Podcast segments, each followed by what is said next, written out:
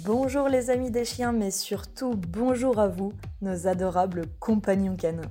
Bienvenue sur les podcasts Cani Curieux du Centre Canin et Duxtucieux, exclusivement dédiés au service des toutous.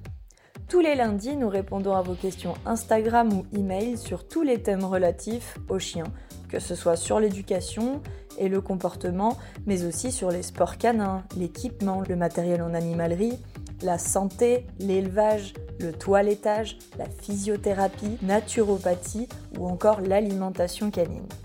Vous pouvez d'ailleurs retrouver tous ces thèmes dans nos mini-séries dédiées sur YouTube sur la chaîne Eduxtucieux et notre histoire et nos services sur notre page Instagram à Neji The Lazy ou encore simplement sur notre site, compte TikTok ou notre page Facebook.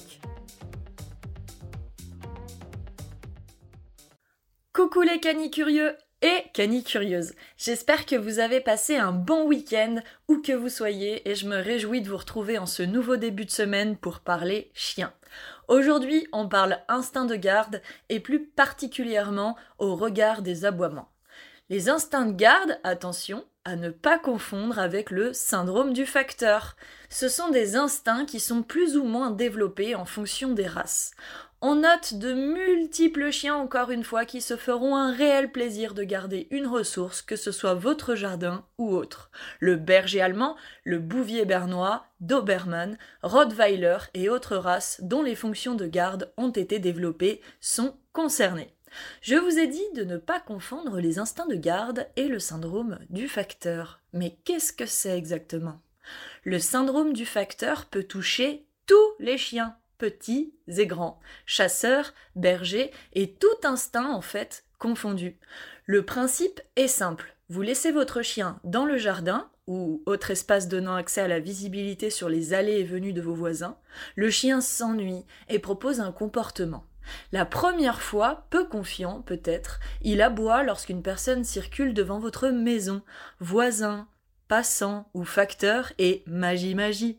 La personne s'en va Mais c'est génial En fait, c'est moi qui l'ai fait partir, je suis le plus fort Je suis beaucoup plus fort d'ailleurs que j'en ai l'air, et oui, j'impressionne. J'adore ce nouveau jeu, cette nouvelle mission à occuper. En fait, soyons honnêtes, le facteur, il part parce qu'il a d'autres colis à donner. Vos voisins parce qu'ils vont au travail peut-être, j'espère, et les passants parce que la route est une étape de leur chemin, et eux, en fait, ils s'en foutent de base de votre chien. Ils ne partent pas à cause de lui, mais lui, votre chien, pense que oui. Au fur et à mesure du temps qui passe, cette attitude, ce comportement va devenir une habitude et va s'ancrer profondément dans votre quotidien et l'intoxiquer parfois. Voisins, communes, Petit à petit, votre chien va devenir la source de nombreux ennuis dus aux nuisances sonores. Mais on pourrait tout autant parler de votre chien qui est en appartement. Il entend des bruits, ne sait pas d'où ils proviennent et aboie une première fois peut-être lui aussi un peu de crainte et waouh Le bruit s'en va aussi parce que le voisin est passé, mais c'est génial dans un cas comme dans l'autre, votre temps d'investissement va dépendre du temps où vous avez laissé votre chien adopter ce comportement. Une personne qui a par exemple tout de suite récupéré les aboiements mettra logiquement moins de temps qu'une personne qui a laissé à son chien libre cours à ce comportement bien fixé et devenu donc un simple réflexe par habitude dans son apprentissage. Quels sont les risques si vous ne réglez pas le syndrome du facteur? Oh, eh bien, le premier, ce serait peut-être la nuisance sonore, les plaintes, et le second, eh bien, la morsure peut-être, car votre chien a tellement pris la confiance qu'à la longue, quand le facteur entre, boum Le chien pense que le facteur lui est inférieur et autres désagréments qui vont avec.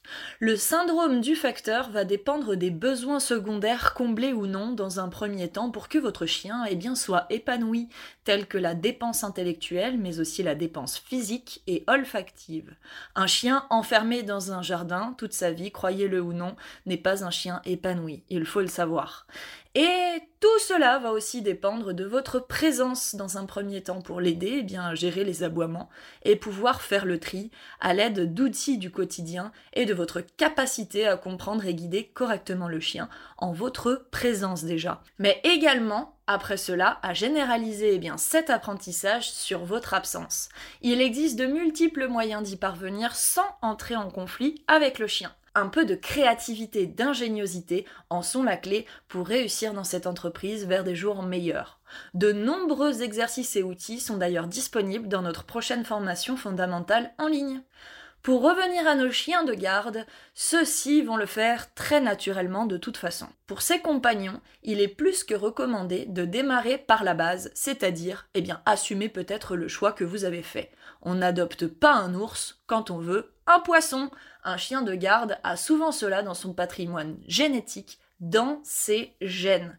Pour mes bergers allemands, par exemple, j'ai réalisé deux méthodes parmi des dizaines pour pouvoir trouver eh bien, mon rythme et mon harmonie au sein du foyer. La première était en fait d'apprendre à Sky, lorsqu'elle aboyait, eh bien, le mot aboie. Que j'ai d'ailleurs en fait transformé en attention et utilisé après dans le sport de mordant. Du coup, quand je dis attention, mes cinq chiens aboient, j'adore. Bref, c'était l'anecdote de ma vie, on s'en fout. Mais en gros, après avoir appris le mot, j'ai mis un nouvel ordre que vous reconnaîtrez comme l'ordre stop chez vous, ou j'imagine chute. Sauf que moi, cet ordre, c'est vu. J'ai vu. Donc ma chienne aboie jusqu'à ce que je lui dise vu et la récompense en mettant en valeur ses aptitudes. Une fois, par exemple, Sky a aboyé dans le jardin, j'avais la fenêtre du bureau ouverte et j'ai crié vu et je l'ai entendu s'arrêter net, rentrer et courir dans les escaliers pour venir chercher sa caresse ou sa friandise. Elle était fière car on comprenait son besoin d'accomplir une mission et on n'entrait pas en conflit avec elle et elle non plus avec nous puisqu'un seul aboiement peut suffire et ne dérange pas. Lou a eu un apprentissage test bien différent. Chaque fois qu'il a aboyé, j'ai déclenché en fait une séance de jeu sur un jouet spécifique. Je limitais à chaque fois ses aboiements en passant de 10 à 8, puis ce jusqu'à avoir un râle et un soupir. Le chien devait apprendre que pour me prévenir et garder, il devait non pas aboyer, mais m'amener un jouet spécifique pour m'avertir qu'il y avait quelqu'un.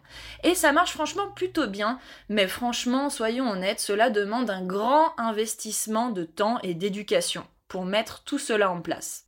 Tout cela tout en vous rappelant bien sûr que mes chiens ont minimum 1h30 de promenade en liberté, des activités physiques, olfactives et mentales tout au long de la semaine pour leur permettre d'être bien dans leurs pattes et épanouis. Et si je dois conclure là-dessus, en bref, ils ne se font pas yesh comme des rats morts et ne cherchent pas à tout prix une connerie à faire pour s'occuper, parce que cette étape, rappelons-le, est primordiale.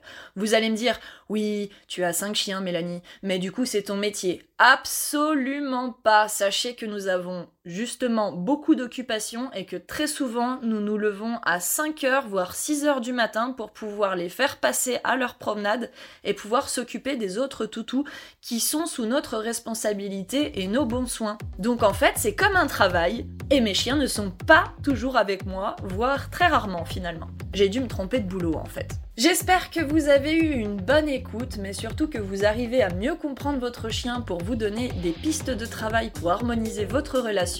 Et on se retrouve dès lundi prochain pour un nouveau podcast sur les instincts de garde, de défense et le travail cette fois-ci de la mâchoire. Belle semaine les amis canins et à tout bientôt